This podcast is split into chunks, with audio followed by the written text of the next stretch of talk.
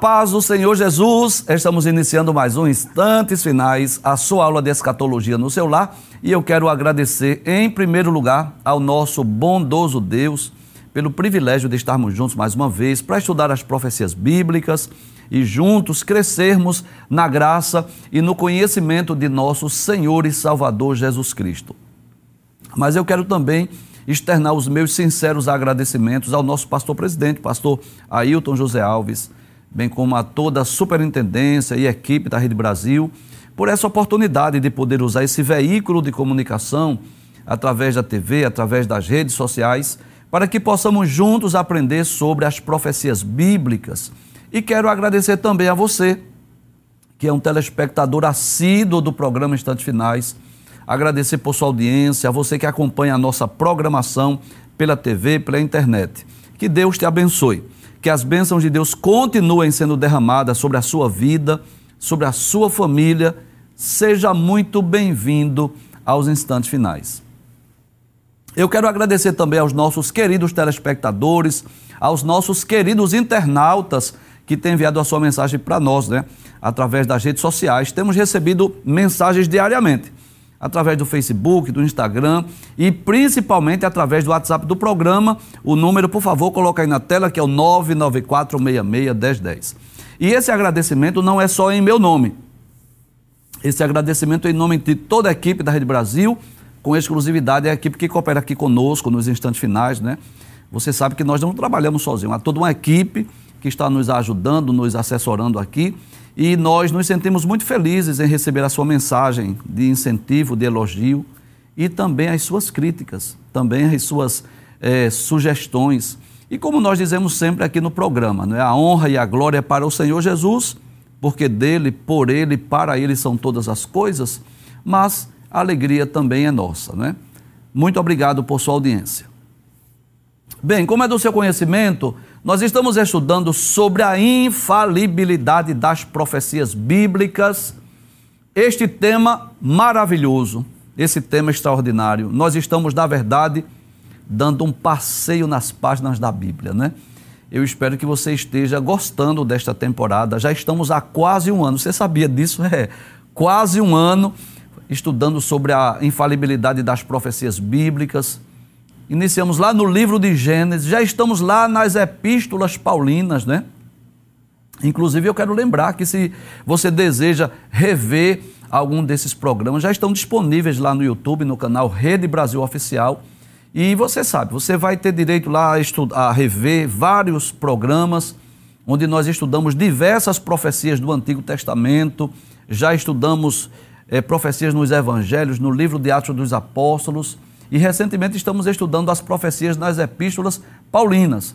Já estudamos as profecias de Romanos, das duas cartas aos Coríntios, aos Gálatas, aos Efésios, aos Filipenses, aos Colossenses, e hoje vamos dar início ao estudo das profecias nas duas epístolas aos Tessalonicenses. Vamos estudar hoje uma profecia na primeira epístola, inclusive uma profecia bem conhecida, capítulo 4, versículo 13 a 18 da primeira epístola aos Tessalonicenses. Abre a tela, por gentileza. É, isso, pode abrir, por favor. Aí você tem uma imagem meramente ilustrativa, como que o apóstolo Paulo escrevendo esta epístola aos Tessalonicenses. E pode passar a tela também do programa de hoje, o tema de hoje que nós vamos estudar. Isso, vamos estudar sobre o arrebatamento da igreja. É claro que é uma profecia futura que ainda não se cumpriu, pode ocorrer a qualquer momento. E nós vamos tomar por base esse texto de Paulo aos Tessalonicenses, capítulo 4, versículos 13 a 18. Mas antes, como nós fizemos nos outros livros da Bíblia, né? E estamos fazendo eh, o estudo de todas as epístolas de Paulo. Então, antes de nós trazermos eh, o estudo dessa profecia sobre o arrebatamento, nós vamos falar um pouco sobre essa epístola, essa primeira epístola de Paulo aos Tessalonicenses. Esta primeira epístola ela foi escrita por volta do ano 51 depois de Cristo, e o tema principal dessa epístola é exatamente esse: a vinda de Cristo, ou a volta de Cristo, né? A igreja de Tessalônica ela foi fundada pelo apóstolo Paulo em sua segunda viagem missionária. Você sabe disso? Paulo realizou três viagens missionárias e ainda uma quarta viagem que foi a, a viagem para Roma. E nessas viagens missionárias, Paulo fundou muitas igrejas, inclusive a igreja de Tessalônica, ou na cidade de Tessalônica. Se você dispõe de uma Bíblia, você pode abrir sua Bíblia aí no livro dos Atos dos Apóstolos, capítulo de número 17, e você vai perceber no, no capítulo 17, versículos 1 a 4, que fala exatamente sobre a ida de Paulo a Tessalônica e a Bereia. Veja o que diz a palavra de Deus. E passando por Anfípolis e Apolônia, chegaram a Tessalônica, onde havia uma sinagoga de judeus. Que coisa interessante, né? Paulo, quando chegava numa cidade, o que era que Paulo fazia? Ele ia para a sinagoga dos judeus. E ele iria, ia, a princípio, falar para os judeus, provar pelas Escrituras que Jesus era o Cristo, o Messias. Versículo 2. E Paulo, como tinha por costume, foi ter com eles por três sábados, disputou com eles sobre as Escrituras, né? expondo e demonstrando que convinha que o Cristo padecesse e ressuscitasse dos mortos. E esse Jesus que vos anuncio, dizia ele, é o Cristo, ou seja, ele ia para a sinagoga pregar para os judeus, provar que Jesus era o Cristo.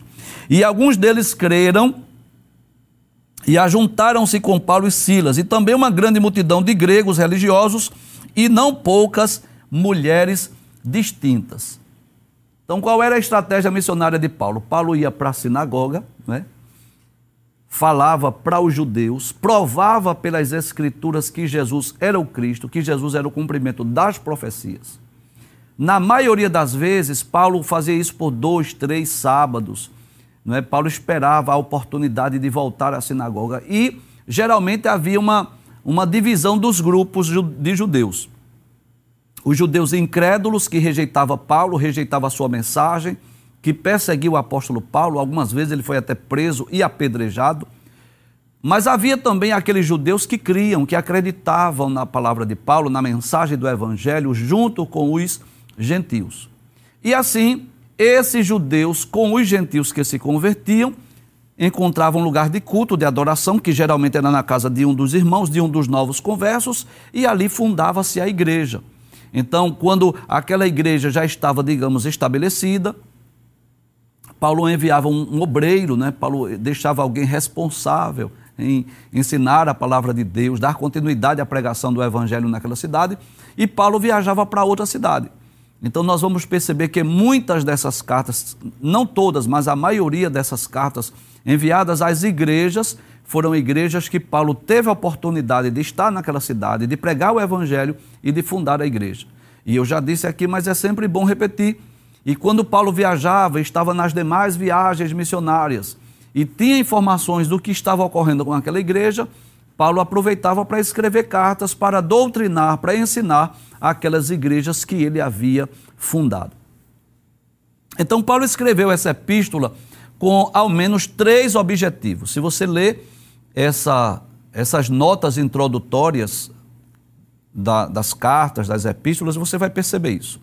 Paulo tinha ao menos três objetivos. O primeiro era expressar a sua alegria pela perseverança dos crentes de Tessalônica, mesmo em meio às perseguições. Sim, porque era comum, era normal eles serem perseguidos pelos próprios judeus.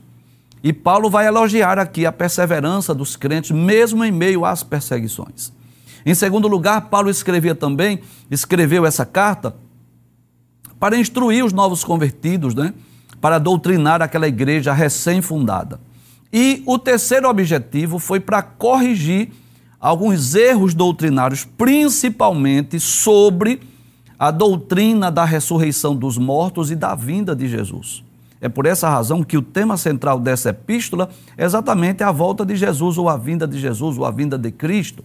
Então, é, se você tiver com a sua Bíblia, você pode até acompanhar comigo os temas abordados nesta epístola que tem cinco capítulos. No primeiro capítulo, Paulo vai falar sobre o sucesso do evangelho em Tessalônica e a fidelidade daquela igreja, né? Paulo elogia as virtudes, né? As qualidades daquela igreja recém-fundada.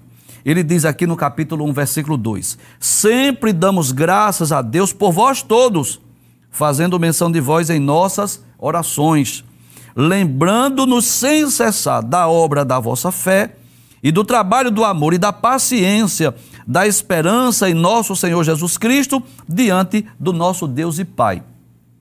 Veja quantas virtudes havia naquela igreja, né? Então havia a fé, o amor, a paciência e a esperança. Ao menos quatro virtudes daquela igreja. No capítulo 2, Paulo vai falar é, que exerceu seu ministério entre, entre os tessalonicenses. Como foi o seu ministério, como foi a sua pregação para aquela igreja. E ainda ele externa o desejo de voltar a Tessalônica, o seu gozo e os seus votos em vista das boas novas que Timóteo lhe trouxe, né? Então, Timóteo foi aquele companheiro de Paulo que levou as boas notícias para Paulo acerca dos crentes de Tessalônica. No capítulo 4, ele vai trazer uma mensagem sobre a santidade, sobre o amor fraternal, sobre o trabalho, vai ensinar sobre a doutrina da ressurreição dos justos e do arrebatamento da igreja.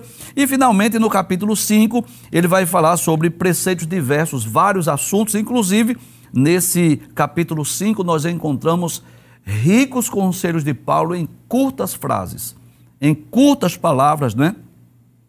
Principalmente a partir do versículo de número 16. É uma carta breve, muito curta, apenas cinco capítulos, dá para você ler rapidinho essa carta. Acho que 30 minutos lendo com calma, com paciência, né? sem ser aquela leitura apressada. 30 minutos é suficiente para você ler esta carta maravilhosa, muitos e ricos conselhos de Paulo aos crentes de Tessalônica, que servem para nós, para a igreja de todas as eras, de todas as épocas. Mas nós vamos hoje falar de forma mais específica sobre este capítulo 4, versículos 13 a 18, que fala exatamente sobre a vinda de Cristo, porque estava havendo alguns erros doutrinários algumas compreensões errôneas acerca dessa importantíssima doutrina que é a doutrina da vinda de Cristo e da ressurreição dos mortos. Abre a tela, por gentileza. Isso. É essa profecia que vamos estudar hoje sobre o arrebatamento da igreja. Está na primeira epístola de Paulo aos Tessalonicenses, capítulo 4, versículos 13 a 18. À sua direita, você tem uma imagem aí meramente ilustrativa, não é? É bom lembrarmos isso, que nós cremos que o arrebatamento será secreto, será invisível, ninguém vai ver os crentes subindo, não creio nisso. Creio que será algo invisível, apenas as pessoas que ficarem na terra vão perceber o desaparecimento dos crentes, mas não vai ver ninguém subindo, e é até bom nós lembrarmos isso, que não vai dar tempo segurar na mão de ninguém, não é? Traz a tela, por favor. Você já deve ter ouvido alguém dizer que na hora do arrebatamento vai segurar na mão da mãe, do pai. Não, não, não dá tempo, é algo muito rápido. E vamos estudar esse texto que é por demais importante. Pode passar a tela, por gentileza. Primeira epístola de Paulo aos Tessalonicenses, capítulo 4, versículo de número 13. Paulo diz assim: Não quero, porém, irmãos, que sejais ignorantes acerca dos que já dormem. Bem, quero explicar dois termos aí, ou duas palavras. Primeiro, essa palavra ignorante aí não tem um sentido de ser bruto, estúpido. Quando você vê alguém é, tratando a pessoa com desdém ou com grosseria, aí alguém diz assim que ele é muito ignorante. Não, não é nesse sentido. Paulo não está falando de estupidez, de ignorância nesse sentido. É, eu poderia até traduzir de outra forma é, ou interpretar esse termo, texto de outra forma. Essa palavra ignorante aí significa desconhecedor ou deixar de conhecer. Paulo estava dizendo: Eu não quero que vocês deixem de conhecer as verdades sobre os que dormem. Eu não quero que vocês deixem de conhecer a, a, doutrina bíblica sobre a morte, sobre a ressurreição, sobre o arrebatamento da igreja. É esse sentido. Então, essa palavra ignorante aí significa dizer aquele que não tem o conhecimento de causa, o conhecimento, nesse caso, da doutrina. Outro termo, outra palavra que eu gostaria de explicar é os que dormem. Abre a tela mais uma vez. Isso, Paulo diz: Eu não quero, porém, irmãos, que sejais ignorantes, ou seja, que vocês deixem de conhecer as verdades acerca dos que já dormem. Traz a tela. E esse do dormir aí fala de morte. Você sabe que existem três tipos de sono. É, que coisa interessante, não é? Você que é aluno dessa aula de escatologia, você sabe disso. Existem três tipos de morte, que é a morte física, a morte espiritual e a morte eterna. E existem três tipos de sono. Então, existe o sono físico, esse repouso diário que todos nós precisamos para recompor as energias, né? Geralmente o ser humano dorme entre 6 a 8 horas por dia.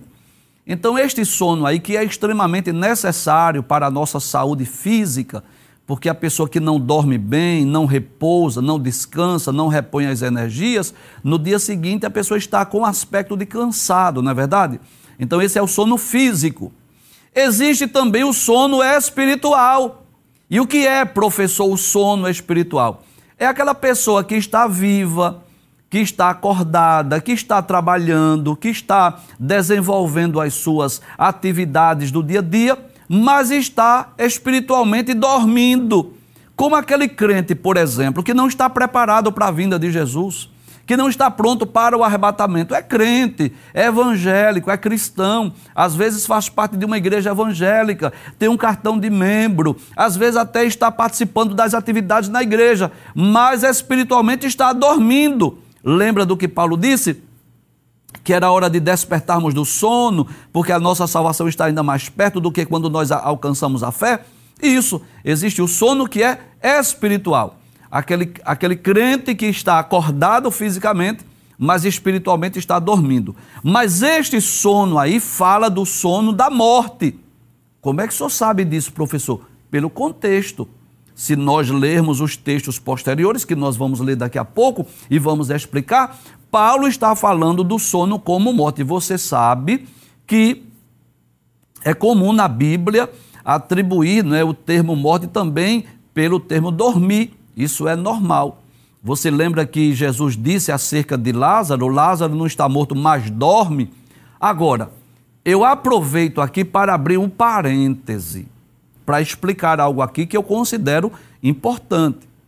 Que quando a Bíblia fala do sono como morte física, está se referindo ao corpo, não está se referindo à alma e espírito.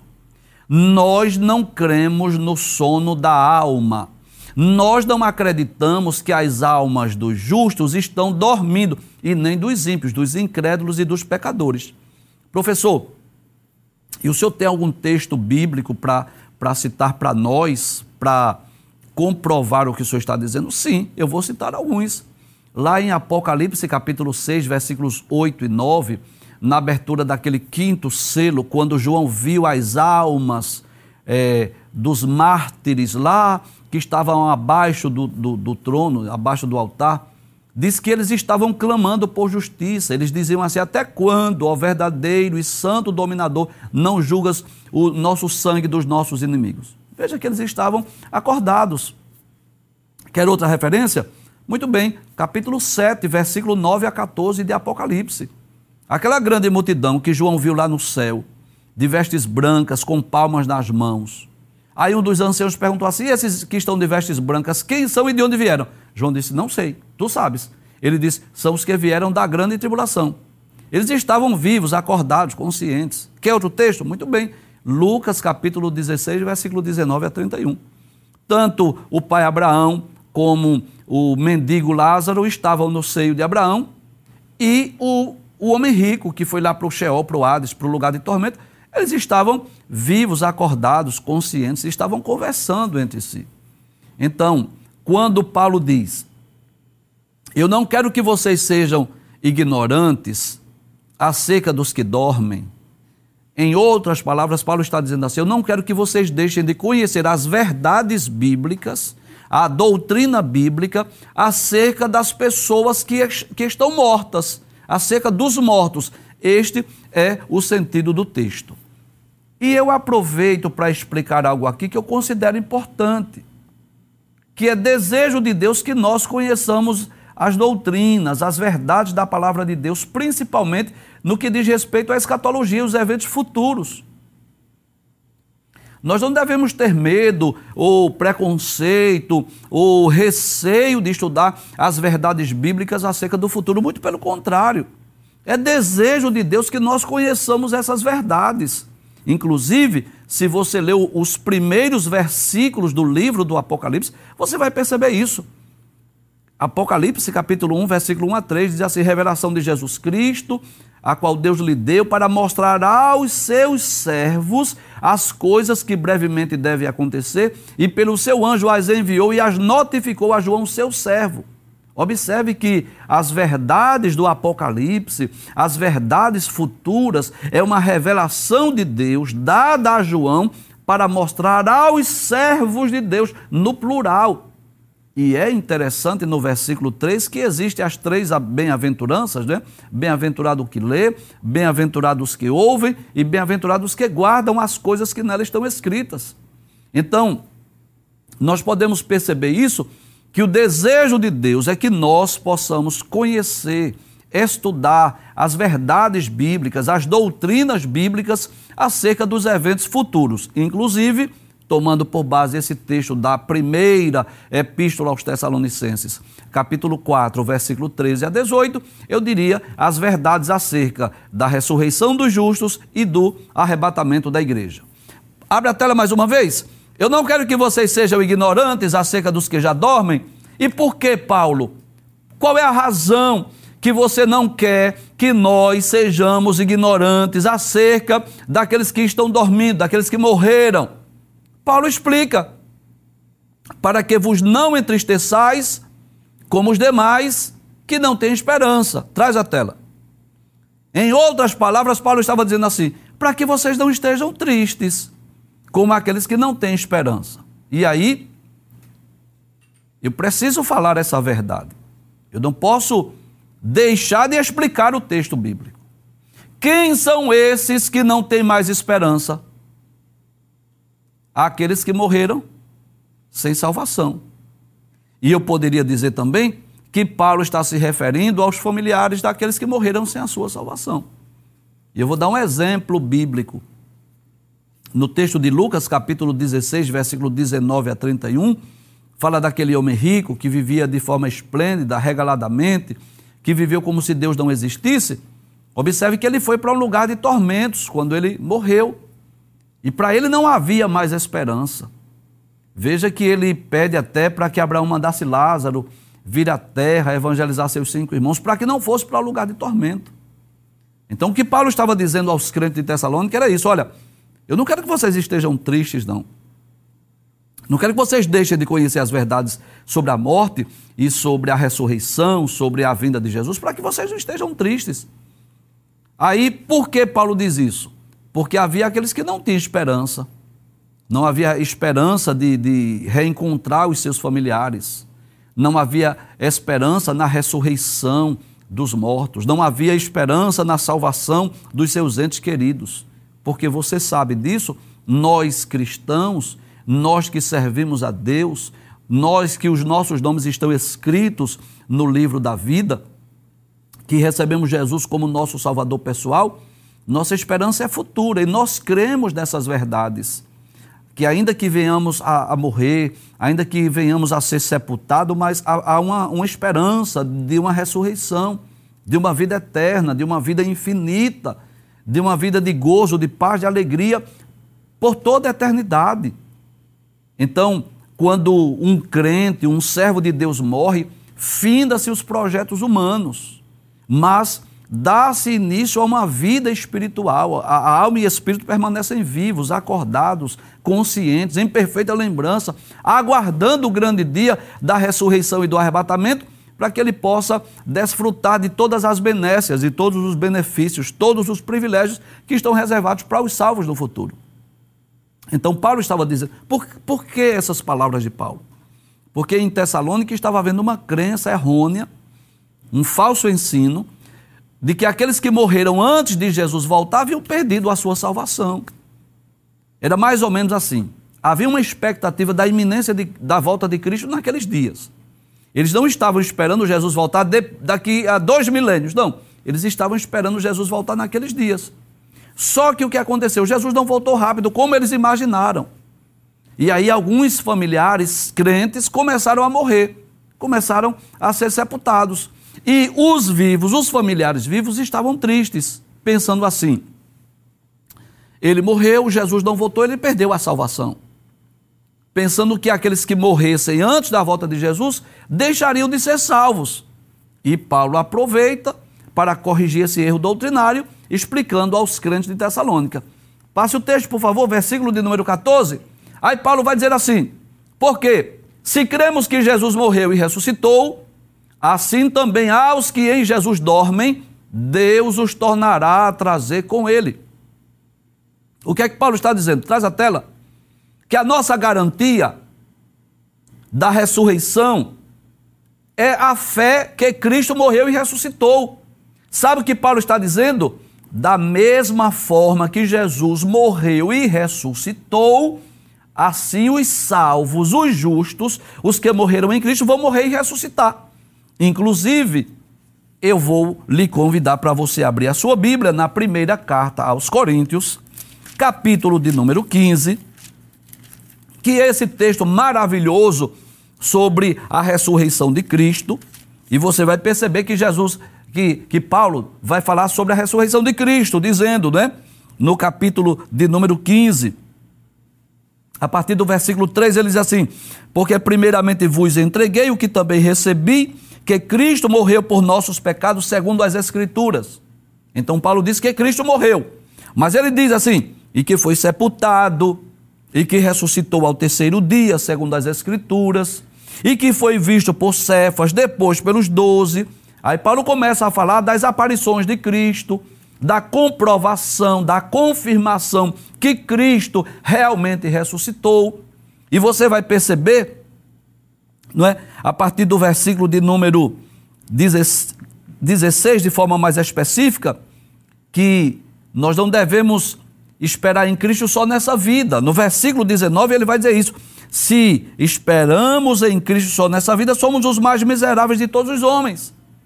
Então, a garantia que nós vamos ressuscitar, qual é a certeza, professor, que o senhor tem? Como é que o senhor sabe que o senhor vai ressuscitar depois da morte? Simples. A nossa garantia é Cristo. Se você ler 1 Coríntios capítulo 15, Paulo vai falar sobre isso. Paulo vai, vai dizer que, da mesma forma que Cristo morreu e ressuscitou, os que morreram em Cristo também hão de ressuscitar. Volta ao texto mais uma vez, versículo 14. Se cremos, pode abrir por favor. Porque se cremos que Jesus morreu e ressuscitou, você crê nisso? Você acredita? Aí Paulo diz assim: assim também aos que em Jesus dormem. Ou seja, o que é que significa essa frase, professor? Aos que em Jesus dormem. Significa dizer, aqueles que morreram salvos. Aqueles que estão mortos, mas que morreram salvos, o que é que vai acontecer? Deus os tornará a trazer com Ele. Ele quem? Cristo. Eu vou pedir, por favor, traz a tela.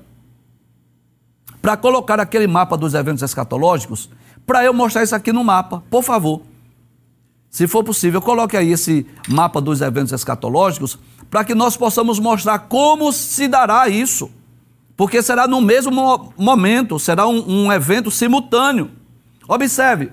Então esse mapa aqui vai ilustrar bem. Nessa câmera, por favor, isso. Esse mapa vai ilustrar bem. Aqui, olha, representa a igreja triunfante. Os justos, os salvos que já estão no paraíso, guardados, seguros. Na ocasião do arrebatamento, o que é que vai acontecer? Eles vão descer um pouco antes do arrebatamento da igreja, vão descer, vão ressuscitar, serão ressuscitados, vão se unir aos salvos que estiverem vivos na terra para o encontro do Senhor nos ares. Aí Paulo vai dizer isso no versículo de número 14. Se cremos que Jesus morreu e ressuscitou, assim também aos que em Jesus dormem, Deus os tornará a trazer com ele, ele que em Cristo. Ou seja, aqueles que estão lá no paraíso, vivos, acordados, conscientes, em perfeita lembrança, hão de vir à terra para ressuscitar e serem arrebatados com os salvos.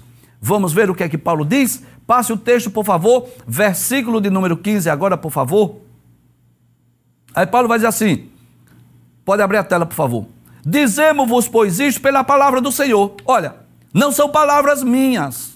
Não é uma doutrina que eu criei ou que eu inventei. Não, eu digo isso pela palavra do Senhor. Palavra de quem? De Cristo. Que nós, nós quem? Os que ficarmos vivos para a vinda do Senhor, não precederemos os que dormem. Veja que coisa interessante. Paulo tinha uma expectativa, uma esperança, ao menos quando escreveu essa epístola. É claro que quando Paulo escreve a segunda epístola a Timóteo, anos depois, Paulo já tinha certeza que iria morrer. Mas quando ele escreve a primeira e segunda aos Tessalonicenses, Paulo tinha essa expectativa de não morrer, de ser arrebatado vivo antes da sua morte. Aí por isso que ele diz, volte o texto mais uma vez, versículo 15. Ele diz: Dizemos-vos, pois, isso, como que diz assim, eu digo isso pela palavra do Senhor, baseado no que Jesus me disse, no que Jesus me revelou. E o que foi que Jesus lhe disse, Paulo? Que nós, os que ficarmos vivos para a vinda do Senhor, não precederemos os que dormem. Ou seja, nós não vamos ser arrebatados antes da ressurreição. Pode passar o texto, versículo 16. Aí ele diz: Porque o mesmo Senhor descerá do céu que Senhor é esse? Jesus. Traz a tela, por favor. E é bom lembrar isso, que essa volta de Jesus, nós cremos assim, não é? Nossa escola é pré-milenista e pré-tribulacionista. Nós cremos que essa volta de Jesus não é aquela volta que ele vai pisar no Monte das Oliveiras, não é aquela volta que ele será visto por todo mundo, não. Essa vinda é aquela que antecede a grande tribulação. Nós, inclusive, no próximo programa, vamos dar continuidade a esse assunto sobre a vinda de Cristo, estudando aquela profecia da segunda aos Tessalonicenses, capítulo de número 2.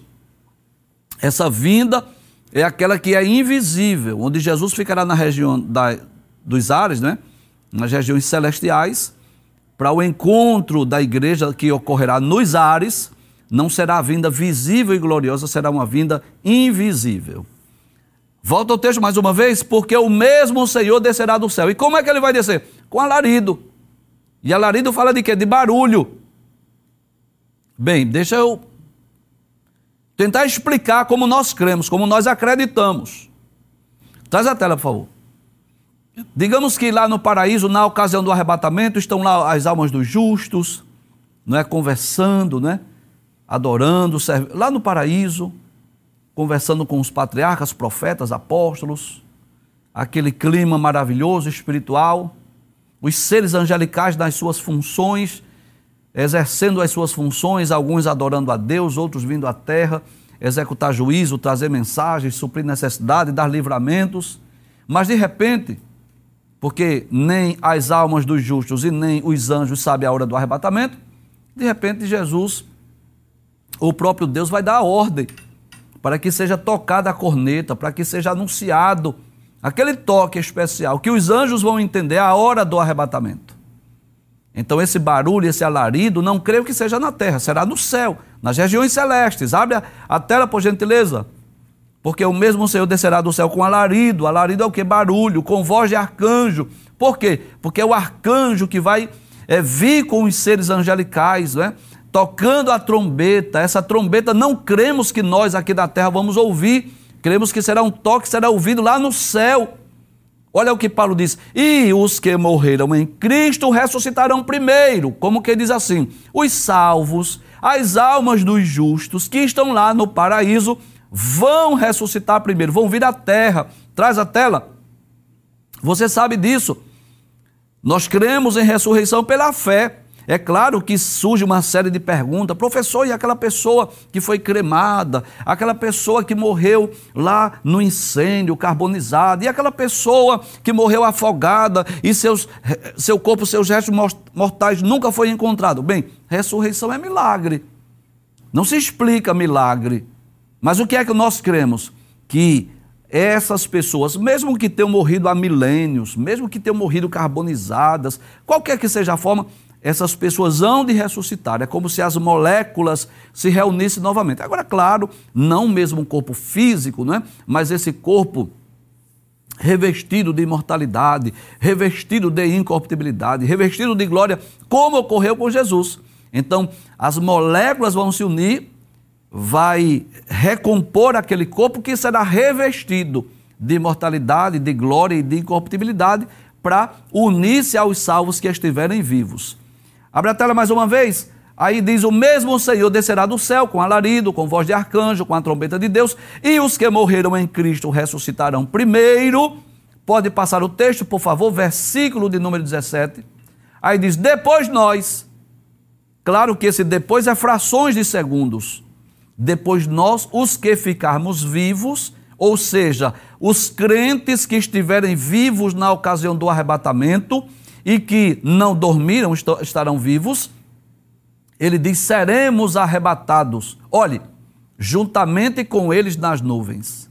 Então, haverá o encontro do, dos crentes que morreram e ressuscitaram, junto com os crentes que estavam vivos e serão arrebatados, e esses crentes vão encontrar o Senhor nos ares, e assim estaremos sempre com o Senhor. Eu vou pedir mais uma vez para colocar o mapa para que nós possamos explicar, não é? Porque a partir de então nunca mais nós nos separamos de Cristo, tá certo? A partir desse momento, desse encontro, hum, hum, isso, mostra aqui, por favor, então. As almas dos justos, como é que nós cremos? Na ocasião do arrebatamento, frações de segundos antes, as almas desses justos descem à terra, vão ressuscitar, agora, claro, isso muito rápido, vão se unir aos crentes vivos que estiverem na terra, que estiverem prontos, preparados para o arrebatamento.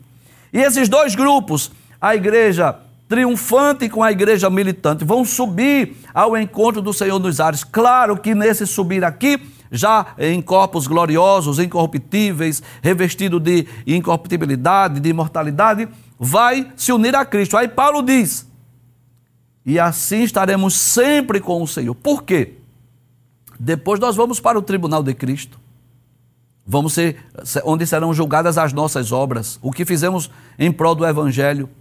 Depois nós iremos para as bodas do Cordeiro, que é a festa de casamento.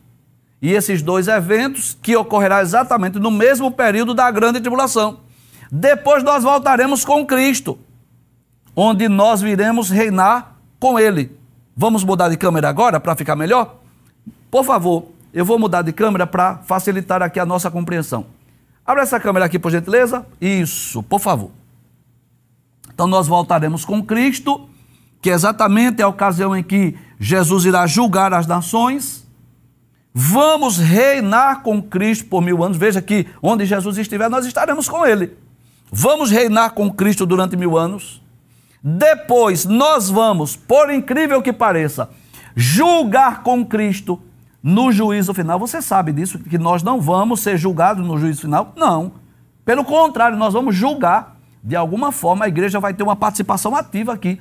Primeira aos Coríntios, capítulo 6, versículo 2 e 3. Paulo diz que nós vamos julgar os anjos e vamos julgar o mundo.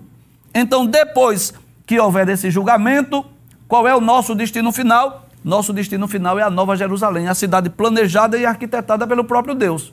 Claro que, infelizmente, os ímpios que forem condenados aqui irão para o lago de fogo, para a perdição eterna. Mas o destino final dos salvos qual é? É estar eternamente com Deus no céu por toda a eternidade.